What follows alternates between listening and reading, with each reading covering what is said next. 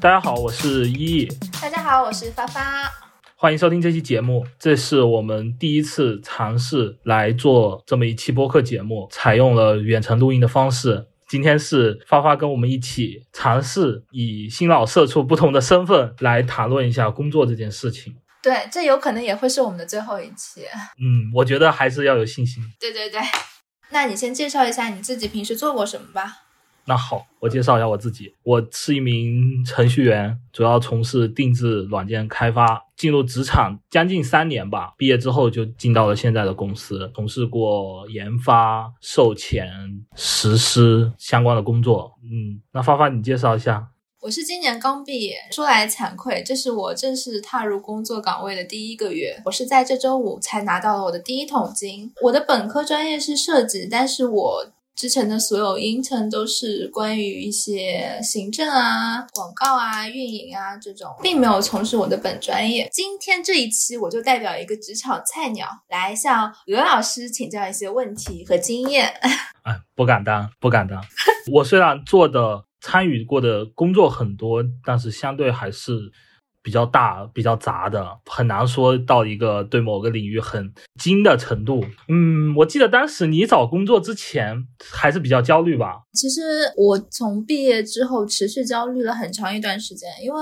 我并没有从事我原本的专业，所以我其实求职方面压力还是蛮大的，因为我并不太清楚自己有什么优势和特长可以做一些我没有尝试过的领域，所以包括之前我也向向向老师您请教了一些关于面试之间的技巧。别这样，别这样。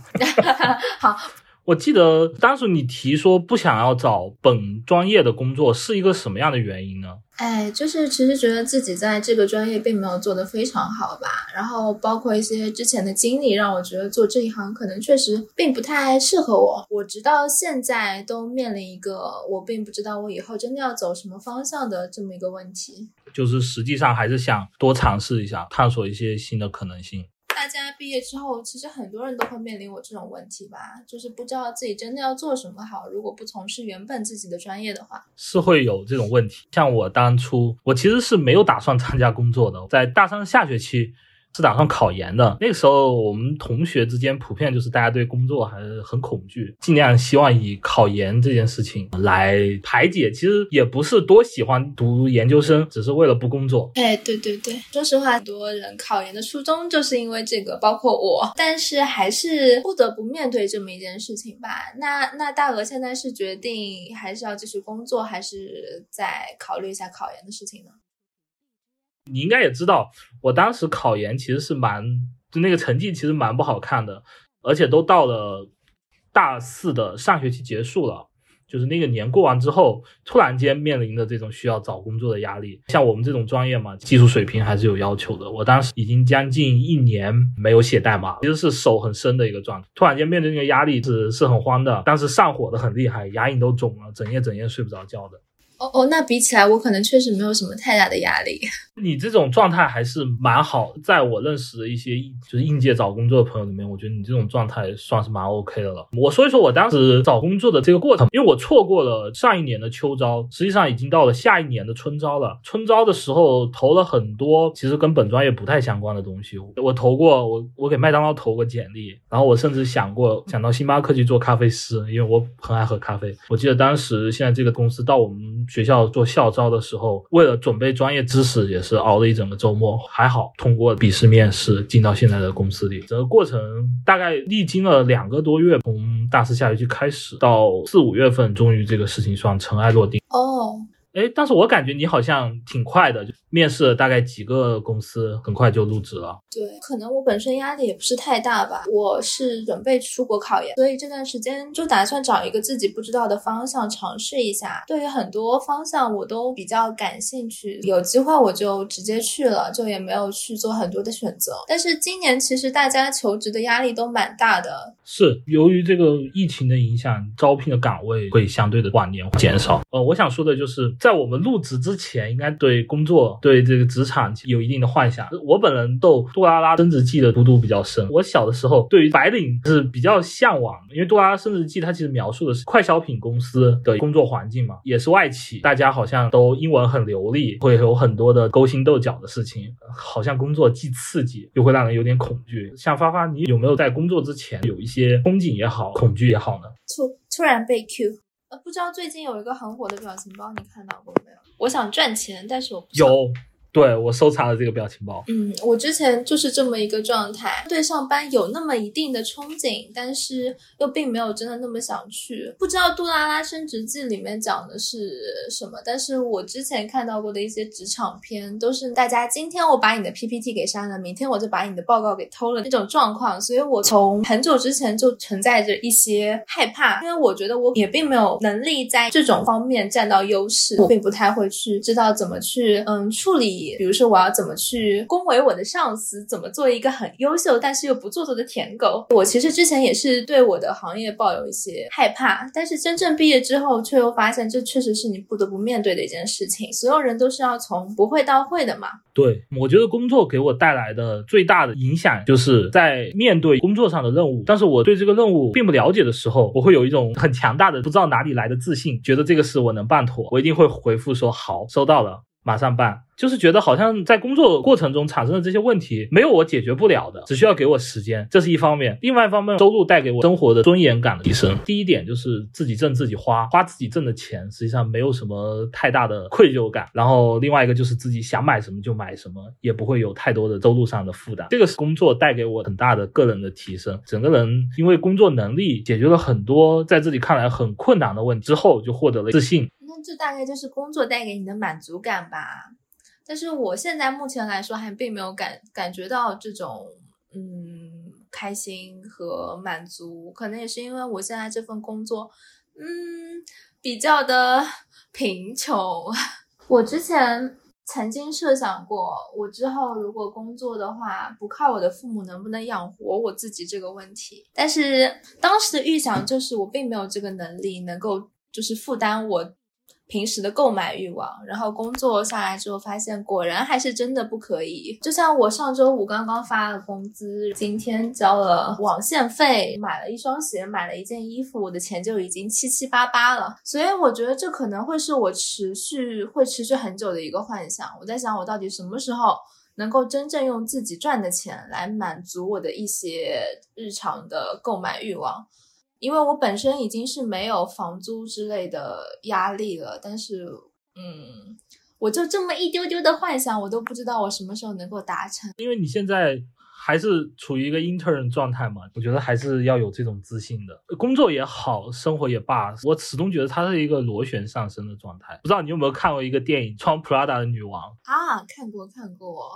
那个应该很经典，很多人都看过。在我工作里头有一个很深的感慨，就是 穿 Prada 女王里的一句台词，原文我记不住了，大概意思就是说，当你的生活在逐渐被摧毁的时候，就说明你的工作在往上走；当你的生活被完全摧毁的时候，就说明你要开始升职了。在工作里头有一个很大的影响，就是你个人的时间变少了。我每天可能我能用的精力就这么多，我把大部分的精力都放在了工作上。当我回到家里的时候，我可能六点下班，往后十二点睡觉，还有六个小时空闲的时间。时间看起来有很长的时间可以学习娱乐，但实际上可能我躺在床上，嗯，玩一会儿手机，已经都八九点了，然后吃一下晚饭，洗一个澡，基本上就到了该酝酿睡眠的时候。在下班之后，嗯，对我来说很大的一个困扰就是很难有更多的精力去做一些我想做的事情。这个本身我觉得就是我的私人生活在被摧毁。我我现在工作这一个月，确实也感受到了这种没有办法去做自己想做的比较私人的事情。我现在尚处于一个 intern 的时期，却已经面临了这个困难，我就也不太知道我以后要怎么去处理这个时间上的问题。我之前还在想说，在空闲的时候可以学一下英语啊，去学一些别的事情，但是之后真的。进入职场社会，我发现其实很少会有这个时间。就我还是蛮感慨的，因为我之前也提到，还是想读一个研究生，但是下班之后，可能今天的工作状态比较好，下班之后会有精力想要再学学习一会儿。对，对，可能明天很忙，下班之后就不太想学习了。考研这件事情本身是需要一个持续性的知识输入，这个就是我一个很大的困扰。目前我也没有什么，我也不知道该怎么解决这个问题。纯凭自己的这个自制力、自控力，我觉得有点玄学，因为人的精力毕竟还是有限的。我我最近有一个想法，就是运动这件事情是不是可以提升一下自己每天的精神状态？呃，因为其实你应该也知道，我每天都处在一个很困的情况下，我基本上早上一杯咖啡。下午一杯咖啡。我最近不是买了健身环嘛，我就想说，能不能通过一些轻度的运动，大概缓解一下我的精神状态，能够每天更游刃有余的处理一些事情。嗯，我现在是有时候下班会去练瑜伽嘛，然后你也知道，我每次练完之后都痛不欲生，就感觉第二天的精神状态也并不会变好。我觉得这可能也是一个需要持之以恒去努力习惯的事情吧。嗯，所以我觉得可以大家一起尝试一下，去运动一下，看看一个月之后，哎，也没有什么可看的啦，说不定我们下个礼拜就放弃了。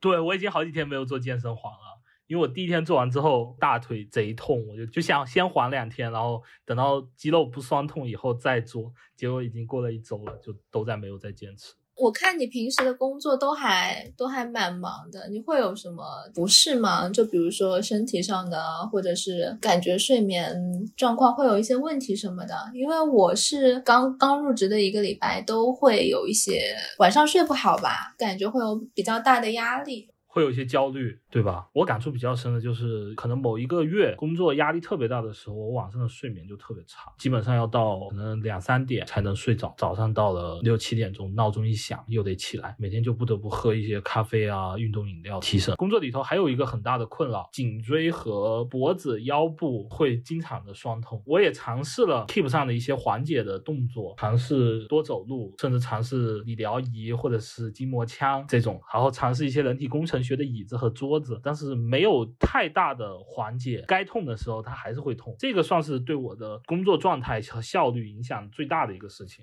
来，来一起健康快乐的瑜伽班吧。我觉得瑜伽对我来说还是太有挑战性了。要让我把脚放在头上，这个太难了。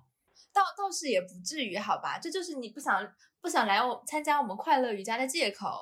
谁会让你第一天就来倒立啊？瑜伽太困难了，我觉得健身环对我来说已经是非常有挑战的一件事了。你应该还记得我原来买过一个动感单车吧？骑了大概一周，我就没有再骑过了，现在成了一个笑话，放在那。至少曾经拥有，努力过，爱过，好吧？你的发量还好吗？我的发量不要太好哦，毕竟我并没有真的。持续从事我的本科专业，我觉得如果真的继续做设计的话，我可能原本就本是不不是非常茂密的头发，就更是岌岌可危了。是，就是你目前的工作还不太需要经常的熬夜或者加班。那作为两大秃头职业之一的程序员，你现在会有面临这种问题吗？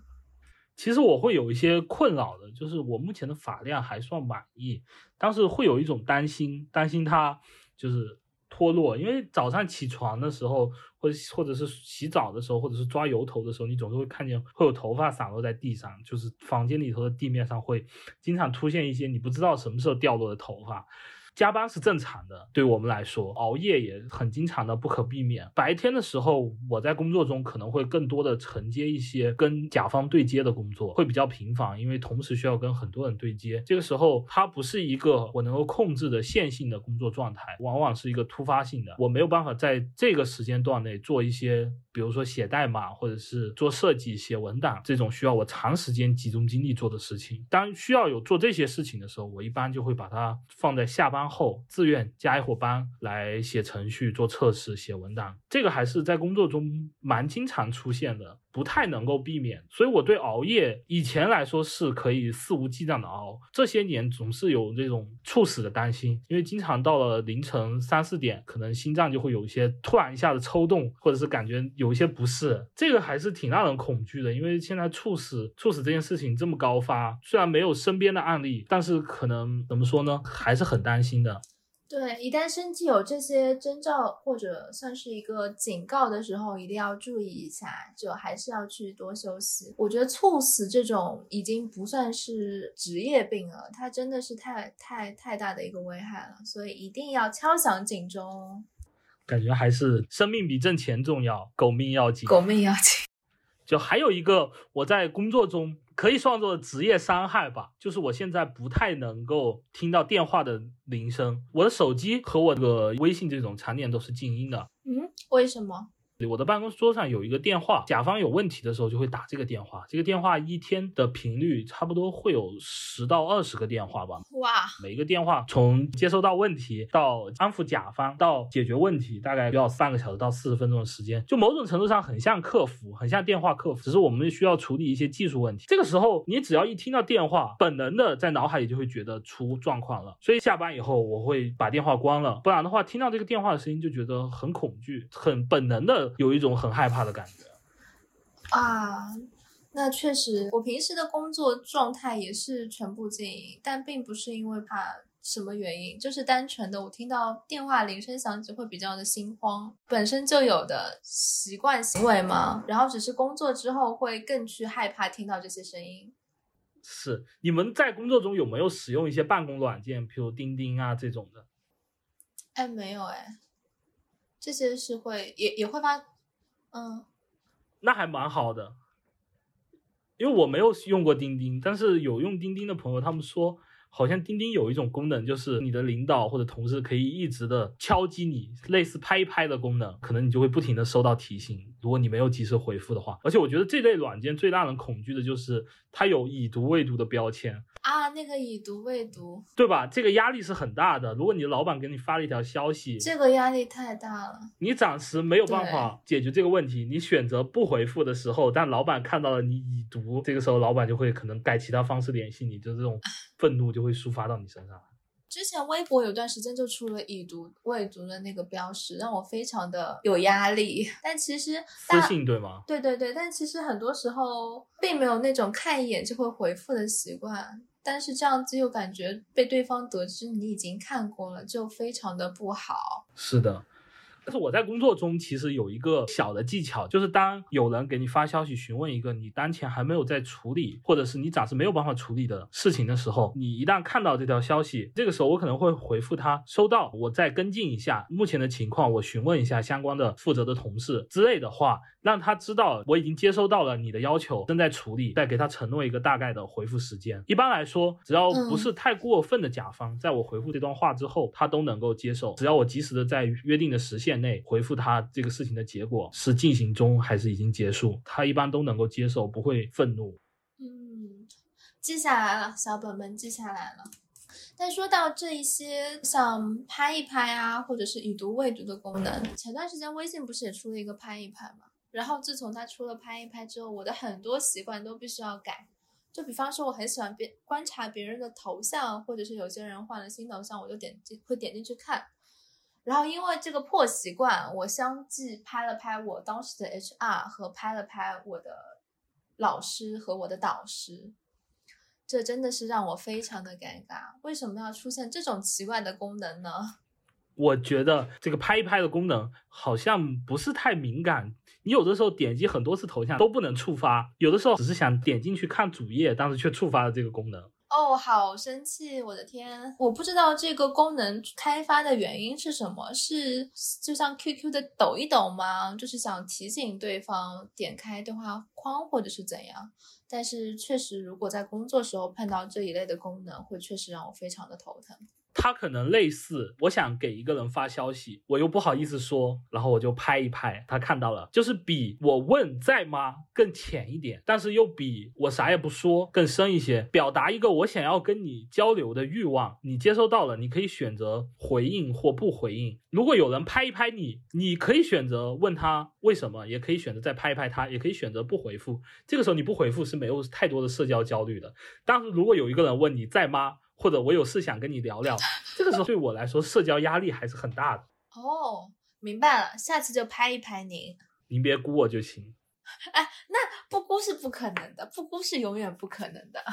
工作中其实有很多有收获的地方，就包括我刚才谈到那几，其实也有很多值得吐槽的地方。好比说，我其实遇到过一件事情，就是我有一位同事，嗯，他当时是在中午的非工作时间遇到一件事儿，他需要打电话给我。当时我没有接到那个电话，当我回拨过去的时候，他非常愤怒的问我在干嘛，为什么不接电话之类的。接到这个电话的时候，我其实是有一些懵的。其中之一就是现在是非工作时间，第二就是你可以通过办公软件联系我，而且另外一点就是我觉得他很没有礼貌，应该保持一个相对客气的语气。之后我也遇到了那种在工作时间我需要与他交流的事情，我打电话给他以后，他要么就是很多次很频繁的不接电话，要么就是语气非常的差，或者是说这个事不是他负责。遇到过很多次这种双标的太严重了，让我有一些。这这些这些行为是不是在大公司会比较的常见呀？就是彼此推来推去之类的。公司里头存在大家相互推诿的情况，导致这个情况是本身一个事情，他可能经手的人太多了，每一个人可能只负责了其中的一个部分，每一个人都只知道自己的那个部分，他觉得其他负责的同事应该懂得剩余的部分，但事实上可能每个人都并不能总揽所有的事情。